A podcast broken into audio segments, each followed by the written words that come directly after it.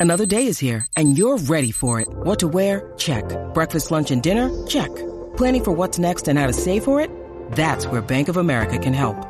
For your financial to-dos, Bank of America has experts ready to help get you closer to your goals. Get started at one of our local financial centers or 24-7 in our mobile banking app. Find a location near you at bankofamerica.com slash talk to us. What would you like the power to do? Mobile banking requires downloading the app and is only available for select devices. Message and data rates may apply. Bank of America and a member FDIC. When you need mealtime inspiration, it's worth shopping Kroger, where you'll find over 30,000 mouthwatering choices that excite your inner foodie. And no matter what tasty choice you make, you'll enjoy our everyday low prices, plus extra ways to save, like digital coupons worth over $600 each week. You can also save up to $1 off per gallon at the pump with fuel points. More savings and more inspiring flavors make shopping Kroger worth it every time. Kroger, fresh for everyone. Fuel restrictions apply. Buenos días a todos, soy Víctor Abarca y estás escuchando Expreso con Víctor, el podcast diario sobre tecnología, tecnología que importa y cultura digital. Bien, quiero empezar el podcast dándote las gracias, eh, si no lo hiciste, pues igualmente, eh, pero a todas las personas que ayer me avisasteis de que, de que el episodio no se escuchaba correctamente, que tenía como mucha saturación. Como ya te comenté, estoy de vacaciones, he cambiado el estudio de Nueva York por una habitación de hotel en Miami y estoy grabando con un setup completamente diferente. Estoy haciendo como una especie de experimento. No quería eh, fallar a esta cita con Expreso. Entonces, por eso, eh, más o menos me las he ingeniado para hacerlo de este modo. Espero que hoy se escuche perfectamente. He hecho las pruebas. De todos modos, si ves cualquier cosa, coméntamelo y, y ya está. Que me viene genial todo el feedback que me puedas dar. Así que, como te decía, no quería eh, parar expreso y menos con un episodio como el de hoy, porque hoy tenemos un cambio histórico en el mundo de la tecnología y, y, sobre todo es debido a la marcha de Jeff Bezos como CEO de la compañía. Además, también vamos a hablar de cómo este desconfinamiento ha empeorado las emisiones de gas y también voy a hablarte de unos nuevos auriculares de Urban Ears que tienen bastante buena pinta. Así que espero que te hayas preparado ya este café, este expreso, que te lo hayas puesto con un poquito de hielo si vives en esta parte del mundo, si vives en la zona de Argentina, sé que allí estáis en invierno, así que espero que tengas un café calentito entre, entre las manos. Así que allá vamos. Primera noticia. Esta es una de clásica historia de su superación que tanto gusta al cine de Estados Unidos. Todas estas películas suelen arrancar con un profesional muy válido que deja la compañía corporativa en la que trabaja de peón para crear su, su propia empresa, perseguir el sueño de su vida. Y normalmente este imaginario colectivo que tenemos señala el lugar donde arranca esta nueva empresa en un garaje. Y si seguimos en plan Hollywood montándonos esta, esta película en nuestra cabeza, la historia acaba con ese ex trabajador convertido en un magnate. Si tenemos este tropo tan arraigado en nuestro cerebro es porque se parece mucho a lo que hicieron tanto Steve Jobs como Jeff Bezos.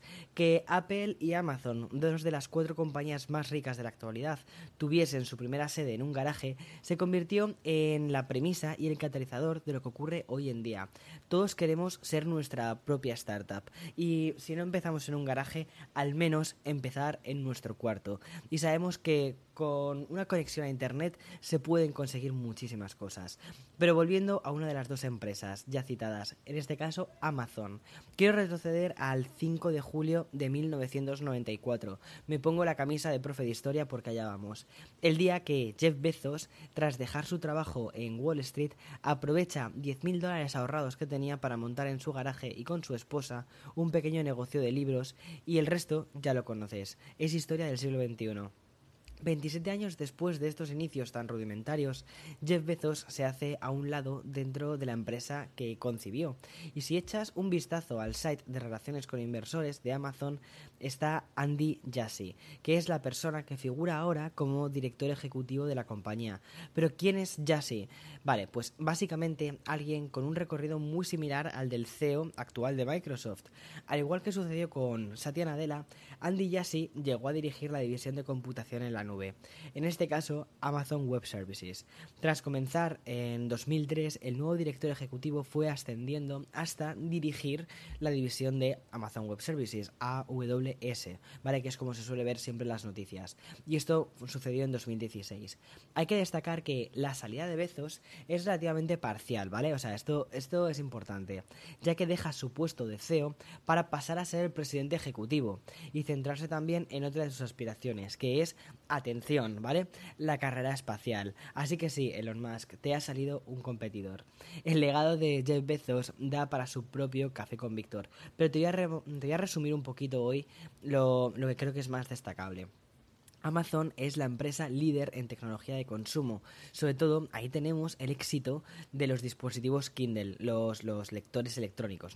Gran importancia también el sector de bienes de consumo general bajo el nombre de Amazon Basics cuando quieres comprar un cable o cuando quieres para ese tipo de pequeñas cositas siempre te vas siempre vas a ver en Amazon que tienes los productos Amazon Basics. Es la marca blanca de Amazon vale y mm, luego también es una compañía en, expansión en el comercio minorista físico tras adquirir Whole Foods. Para la gente que me escucháis desde España Whole Foods es como el Mercadona vale imagínate que Amazon pues comprase Mercadona. Pues algo algo así es lo que sucedió hace unos cuantos años.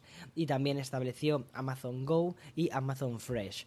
Además, es, eh, un, es el actor revelación en el entretenimiento audiovisual, porque mm, los primeros pasos que está dando Prime Video se han acelerado muchísimo tras la compra del estudio Metro Goldwyn Mayer, que te conté hace, hace unas cuantas semanas, y que lo hizo por 8.500 millones de dólares. Fue la compra de un estudio que más dinero eh, eh, tuvo.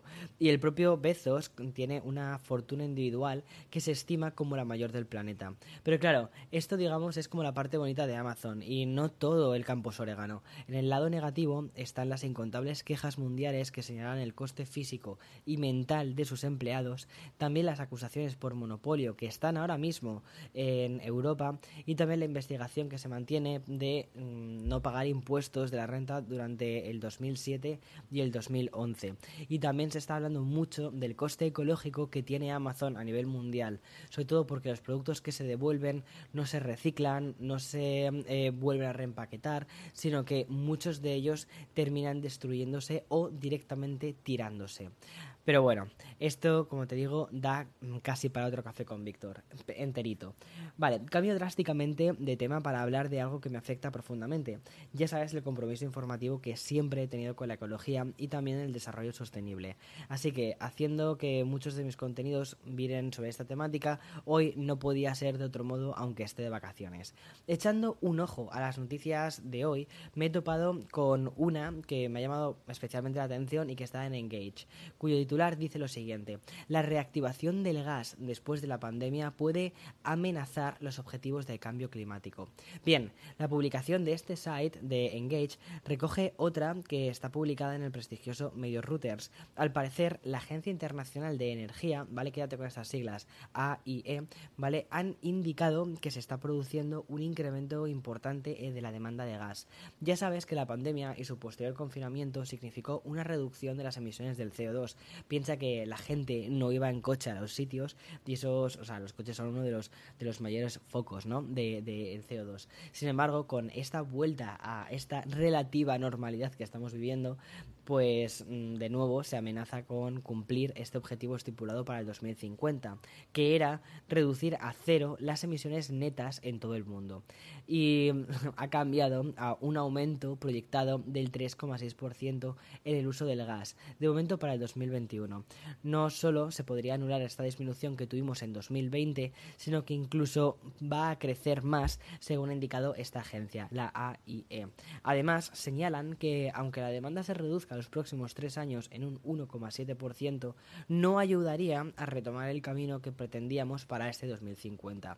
En fin, entonces, o sea, no sé, no sé cómo te quedas tú, pero yo me quedo un poco como, bueno, vale, ¿y, qué más podemos hacer? Bueno, no quiero cerrar la noticia con una visión tan negativa. Así que vamos a resaltar informaciones positivas y mucho más optimistas, como por ejemplo, en algunos países las energías renovables ya superan a la de los combustibles fósiles y además la industria del automóvil está cada vez más comprometida con la división eléctrica. Así que, no sé, quizás no llegamos a, las emisiones cero eh, netas en 2050, pero si llegamos para el 2060, pues eso ya sería un paso muy muy grande para toda la humanidad. Vale.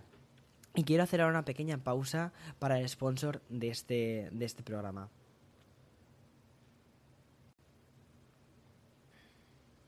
Vale, cerramos el segundo día playero de Expreso con una de gadgets. En este caso es por parte de Urban Ears, la compañía sueca especializada en dispositivos de audio destinados al gran público, ha, lanzado al mercado dos nuevos prototipos. Por un lado, el, Urban Ears Seoul a un precio ultra competitivo de 89,90 dólares, que son los auriculares inalámbricos em, de diadema y que disponen de 8 horas de duración de la batería, con una sola carga y un que ofrece otras 32 horas de duración. Estarán disponibles en negro, en azul, en morado y también en blanco. Y los Seoul vienen con conectividad Bluetooth 5.2 eh, y cuentan con una integración con Google Assistant y también con Siri. Pero mm, los Seoul, que ya eran algo, algo económico, eh, han lanzado unos aún más económicos, que son los Urbaniers eh, Lisboa, que tan solo pesan 4 gramos, ¿vale? son unos auriculares pensados para hacer deporte y están en varios colores. Además tienen 27 horas de duración, cuentan con compatibilidad eh, Bluetooth 5.2, carga USB-C y el precio. El precio son 49,99 euros, lo cual, oye, pues es muy interesante. Y no quiero cerrar el episodio de hoy con una noticia sobre auriculares. Quiero, quiero cerrarlo con una noticia que creo que a todos nos afecta mucho más. No es una noticia sobre tecnología, no es una noticia directamente sobre cultura digital, sino que es algo más. Es sobre ser humanos que nos relacionamos en un mundo, en el siglo XXI, en el que todo está conectado y en el que hay gente que quizás vive algo desconectada. Bien, quiero hablar del asesinato del pasado sábado de un joven que vivía en A Coruña y fue asesinado a golpes. Él se llamaba Samuel Luiz y mm, fue asesinado simplemente porque era homosexual.